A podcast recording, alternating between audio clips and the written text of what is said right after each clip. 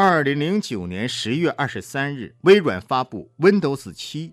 对此，张亚勤直言，与过去的 Windows 产品相比，Windows 七是有史以来包含最多中国 DNA 的软件作品。微软中国研发集团 Windows 国际化团队承担了除英文外全球二十二种语言、一千三百多种软件的兼容性测试及错误调试工作。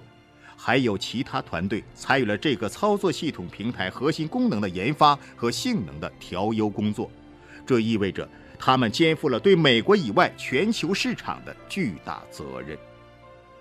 张亚勤不无自豪地说：“年轻的工程师们在 Windows 7的研发过程中经受了考验与历练，也收获了经验和惊喜。自 Windows Vista 发布以来。”技术环境和编程模型都发生了很大的变化，这使得肩负重任的年轻工程师必须对原有关键代码进行逐行审阅和调优，并且时常要面对诡异的、很难重现的 bug 问题。当然，这支富于激情的团队还是战胜了重重挑战。他们说，要像追求女孩子那样追求工作成果的完美。这种锲而不舍、苦中寻趣的精神，成为研发过程中很有趣的一笔。实际上，微软中国研发集团更名为微软亚太研发集团，也与信息技术发展的趋势密不可分。过往十余年，亚洲信息产业迅速发展，网络用户数、宽带普及率都突飞猛进。巨大的市场不仅是产品销售的天堂，更是技术创新的沃土。须知，只有真正应用起来的技术才是好技术。人类正不断探索未知的世界，软件的边界不断扩展，研发的工作也较以往更具挑战性。在追寻人类深邃智能的旅程中，我们期望能将杰出的人才汇聚在一起。共同开启未来的闸门，为科技的蓬勃发展贡献力量。由此可见，中国作为亚洲经济发展的引擎，在这次技术革命带来的东方契机中，必然会向周边更广阔的领域扩散。信息技术已从根本上改变了人们的生活方式。微软在中国的研发团队在这个变革过程中做出了许多重要贡献。公司几乎每条主要产品线的开发都闪烁着中国工程师的智慧。亚勤的话：“云计算是被逼出来的，计算量越来越大，数据越来越多，越来越要动态，越来越要实时，越来越需要结构化。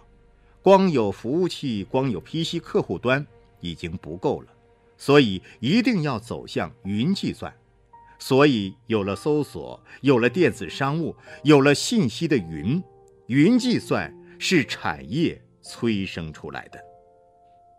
如果要计算智商密度的话，那西格玛大厦一定是世界上智商密度最高的办公大楼之一。在微软中国研发集团，这几乎是每个人都听说过的一句话，但这不是一句简单的幽默，这是事实。现在，在中国进行制造的不仅只有中国人，还涌入了越来越多的国际人才。担任高级人力资源总监的毛丹尼来自南非，在获得来华工作的机会之前，他已经开始学习中文。他在微软总部有着丰富的人力资源管理工作经验。二零零六年七月来到中国，因为。在美国，招聘、培训等人力资源管理工作都已经很程序化，中国却有更大空间。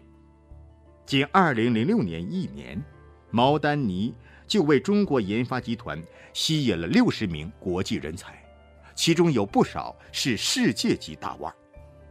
罗伯特·帕克研发 PowerPoint 的灵魂人物，参加过七个版本的 Office 软件的研制。目前在微软中国研发集团负责新产品的市场。深蓝之父许峰雄是资深软件架构师，曾用计算机打败国际象棋特级大师，卡斯帕罗夫威震世界，在张亚勤的召唤下加盟研究院。为什么他们愿意来到中国？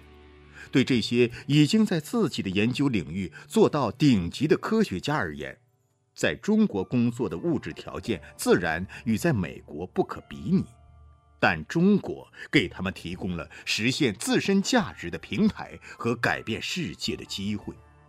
在中国这个每天都有变化的市场，有可能开发出影响全球的产品，这无疑极具吸引力。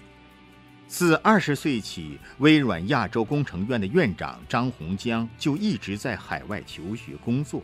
担任惠普研究院多媒体组经理的时候，就已经成了多媒体搜索的鼻祖人物。无论是在丹麦、新加坡还是美国，他从未待在任何一个城市超过五年，北京却是一个例外。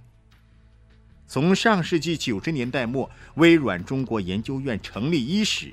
张洪江就和张亚勤一起打拼了，如今已经超过了十个年头。研发集团战略合作部总经理申元庆麾下负责技术授权的萨拉，甚至个人在美国拥有好几家公司。他把这些公司交给别人打理，自己却跑到中国来给微软打工。申元庆总结说：“中国热的确是越来越热。”现在已经有一种老外们挤破头都想来中国的感觉。在许多人看来，如今的微软亚太研发集团正像十五年前的微软总部，充盈着创业的氛围。对于这些海内外顶级人才来说，中国正在成为一种机遇，特别是金融危机之后。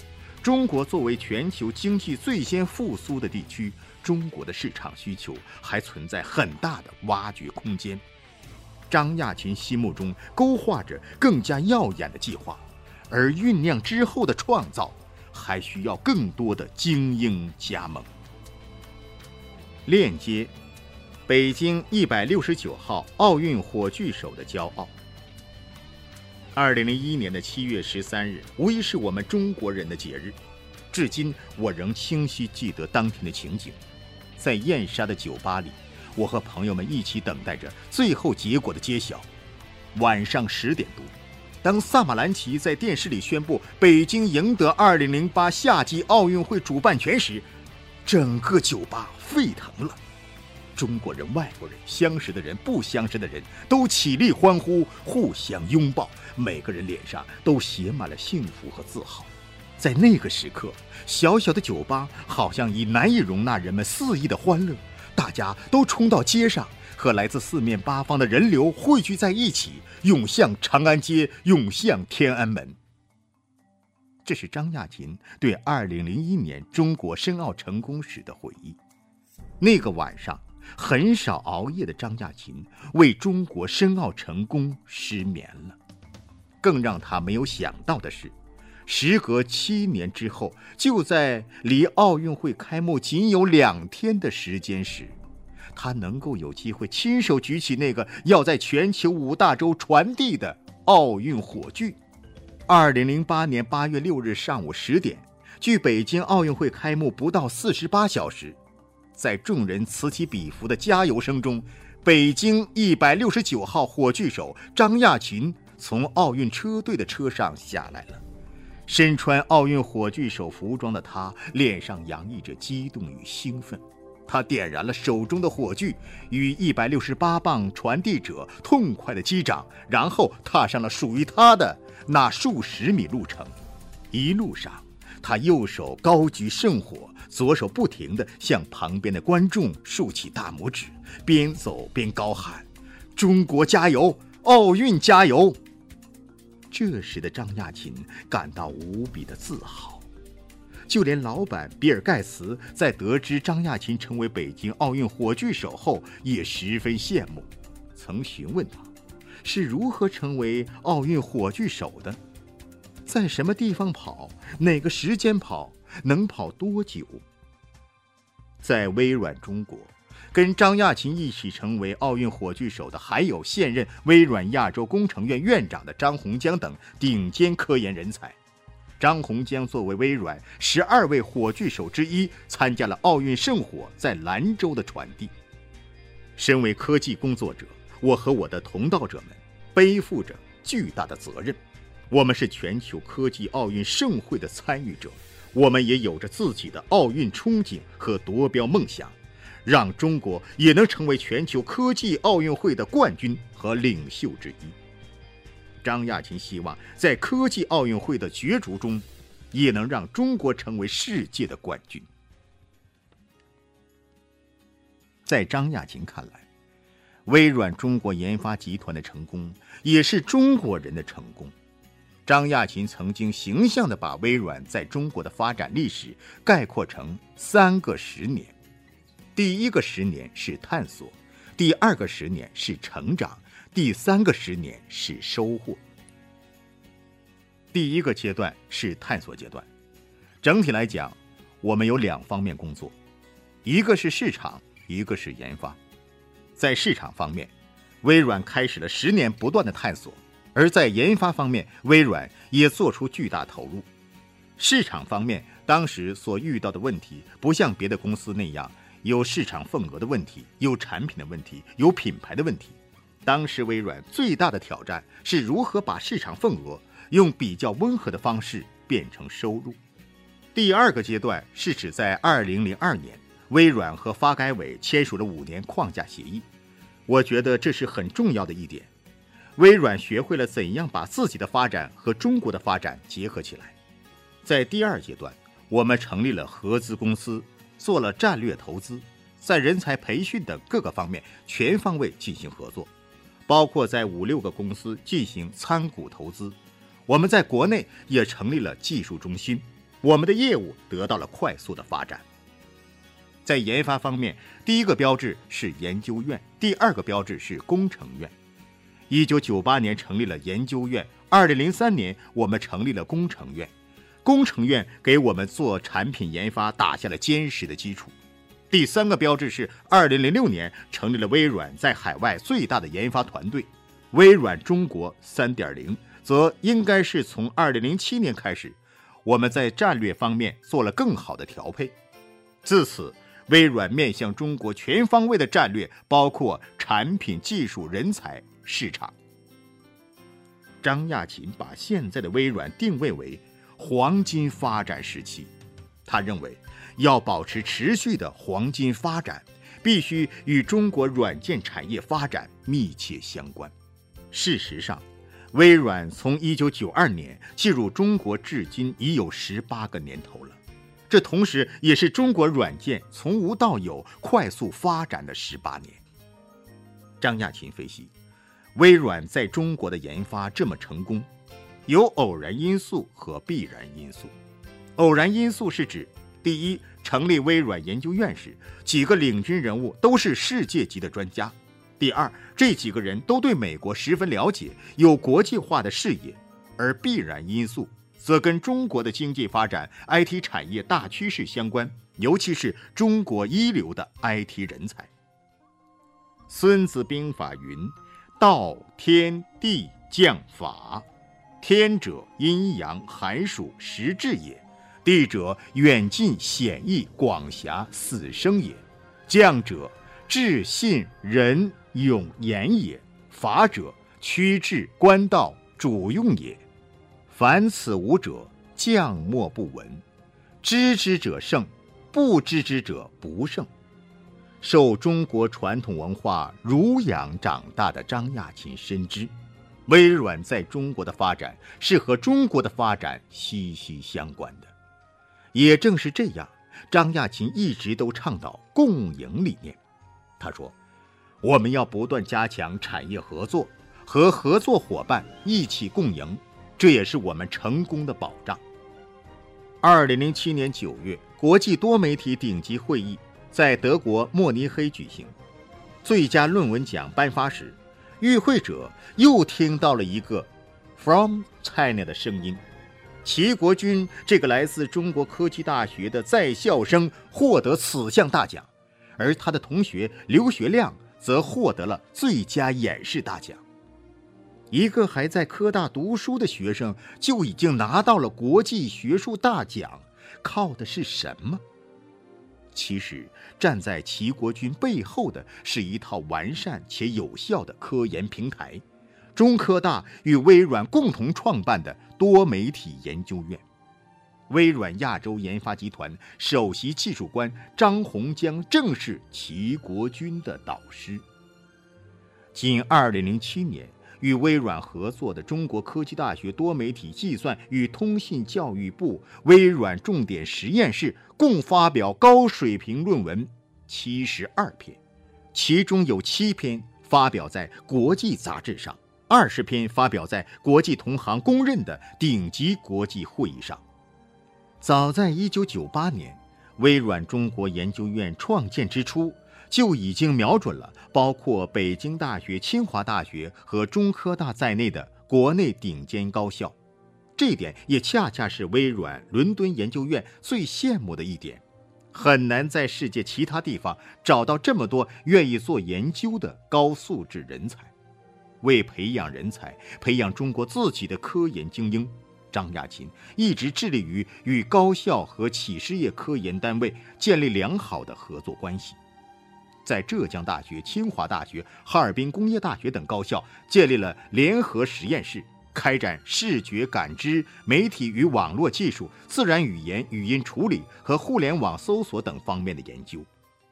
二零零四年，当时的微软亚洲研究院与教育部科技司签署合作协议，将五个成立两年以上的联合实验室纳入教育部重点实验室管理体系。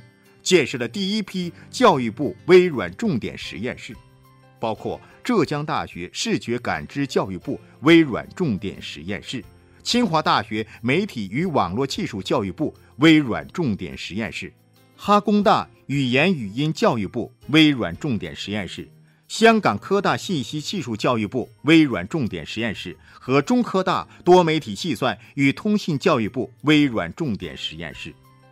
此后。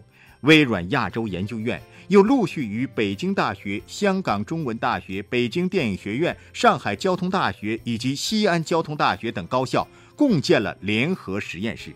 迄今已经有十个微软高校联合实验室落户中国大陆及香港地区。在与高校开展联合实验室项目的同时，研究院还与公安部、信产部。华为、拥有苏州软件园等国内的很多部委及企事业科研单位，也都建立了联合实验室。张亚勤完全是以一种服务和奉献的心态来推进研究院与国内高校的合作。微软不要求知识产权，还鼓励我们的研究员去学校兼职，包括我自己也在十几所大学担任客座教授、名誉教授。这些措施都是为了让研究院充分融入中国学术界，把自己作为中国科研界的一部分。通过与国内高校和企事业科研单位建立联合实验室，从而分享世界顶级科研资源，提高国内科研整体水平。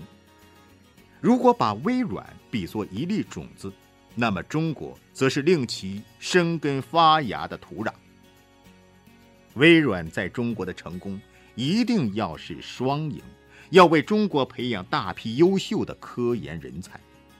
只有中国的科研实力上升了，微软中国研发集团才可能走得更远。